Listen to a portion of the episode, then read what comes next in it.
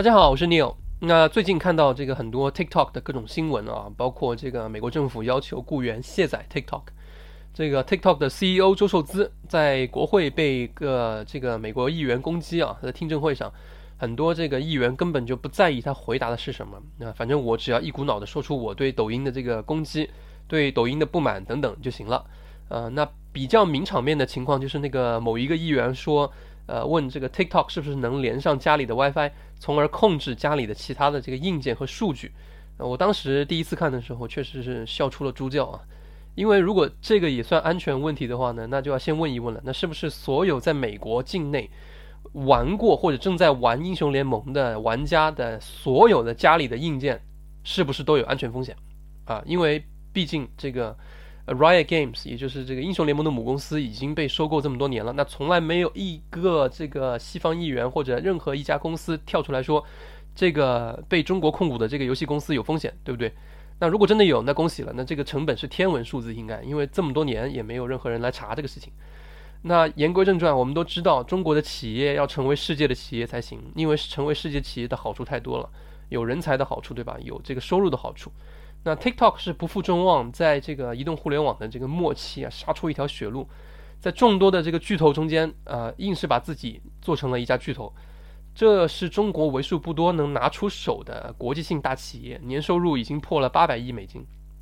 但是问题也在这里，这是一家中国的企业，所以呢，严格来说呢，是一家中国控股的企业。呃，在全球化的道路上，必然就少不了摩擦，对不对？呃，可是呢，字节跳动跳动呢，在过去的几年里面，其实已经不断的在尝试去中国化了。这也是周受资在国会上的原话。那他们在美国雇佣的美国人为多数，对不对？五个董事会席位里面有三个是美国人，那总部挪到了美国，然后又把数据存在甲骨文啊，服务器在美国，所以这并不稀奇啊。我们看到很多其他的中国公司，也许也做过类似的这个努力啊，比如华为等等，呃。但是呢，TikTok 作为一个有大量 C 端用户的平台呢，在美国来说呢，很多议员就会把它当做一个靶子来打，呃，因为呢，这个 TikTok 也是他们经常，呃，这个他们的选民经常使用的平台之一嘛。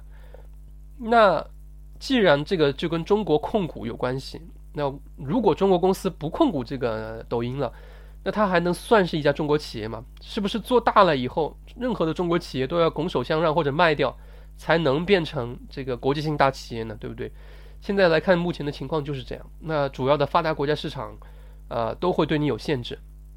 有非常多的中国网民对这个情况就一片骂声啊，就说西方的霸权主义啊，欺负我们这个中国人等等。呃，我觉得要冷静一点看待这个这个这个情况吧。那很多人也说，大不了我不做你生意。但是其实呢，呃，不做他们的生意是不行的，因为发达国家的收入多，钱也多，人也多，对不对？你一旦不做他们的生意，你的天花板就会低很多很多。所以，我们虽然一直都被教导说这个商业啊和政治无关，体育和政治无关，但其实你最后发现，哎，他们还真的是跟政治有关。所以，呃，政治关系其实就是呃企业最大的这个隐形成本之一。这一点真的毫无办法。那这就是现状。所以，不管 TikTok 做做出如何这样如何样的努力啊，它依然是一个 To C 的平台，对不对？它依然是中国控股，对不对？所以就不可能获得他们的信任。那我们能看到很多其他的例子啊，去比如说吉利收购了沃尔沃，那不会有这个西方议员说沃尔沃装有这个间谍软件。那中国人公司收购了某服装品牌，也不会有人跳出来说这个服装品牌对西方民众造成了这个安全隐患。但是呢，软件就可能会出现这种问题，比如呃，同样中中国的电商软件或者说这个办公软件等等，以后都有可能会面对这种情况。所以。日子长了以后呢，很多这个非中国公司在接受中国资本的时候，就可能会进行三思了。他要思考一下，会不会未来给我带来这个企业的运营风险和这个运营成本？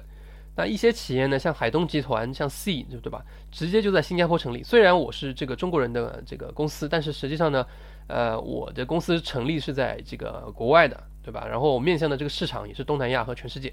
就规避掉了这种问题。那我们现在面临的这个世界上的这个国际形势是很复杂的，呃，很多企业其实面对的真的是不公平的一个一个竞争环境和待遇。呃，严格来讲呢，各国其实都对自己的企业有一定保护的这个措施，或明或暗。那作为投资者呢，就要意识到这种隐形成本到底是长期还是短期的。有的企业呢，因为基因好，呃，它就没有这种问题。比如说这个洛克希德马丁，对吧？啊，比如说这个这个 Exxon，之前聊过很多次的 Exxon。这些公司其实或多或少都背靠美国政府。那在国内销售完了以后，它还可以销往各个亲美的这个地区。呃，比如 Exxon，它的这个在海外的部分，它虽然数据是存在当地的，但是它用的是微软的这个云服务技术，对吧？那如果换了任何的一个中国公司，都会被认定有风险的。呃，所以抛开这个这个技术层面和这个服务层面而言啊，其实竞争环境本身就是不公平的。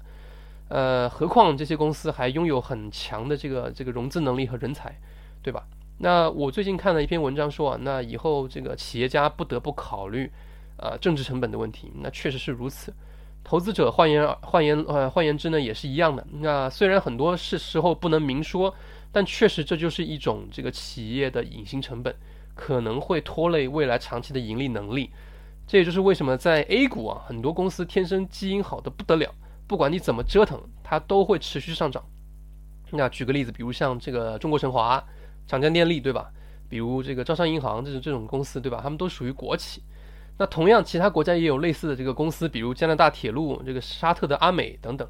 所以呢，我们不必要在分析这种不平等的这种事情上面太上纲上线，因为呃，这个情况在各个国家、各个环境下都有存在这种问题。但但你确实说这个 TikTok 的问题，是不是有一个涉嫌有歧视啊，或者说有这个故意针对中国公司的这个事儿嘛？这个当然了，这个就是这么回事儿，那显然就是针对你。所以说，呃，这个抖音的上市也是无限期的搁置的，那我们也只能静观其变。呃，以后投资任何企业的时候，一定要把这个要考虑在内，才是一个长期的一个一个一个呃合理的行为吧？我觉得。好，这一期就聊到这里，拜拜。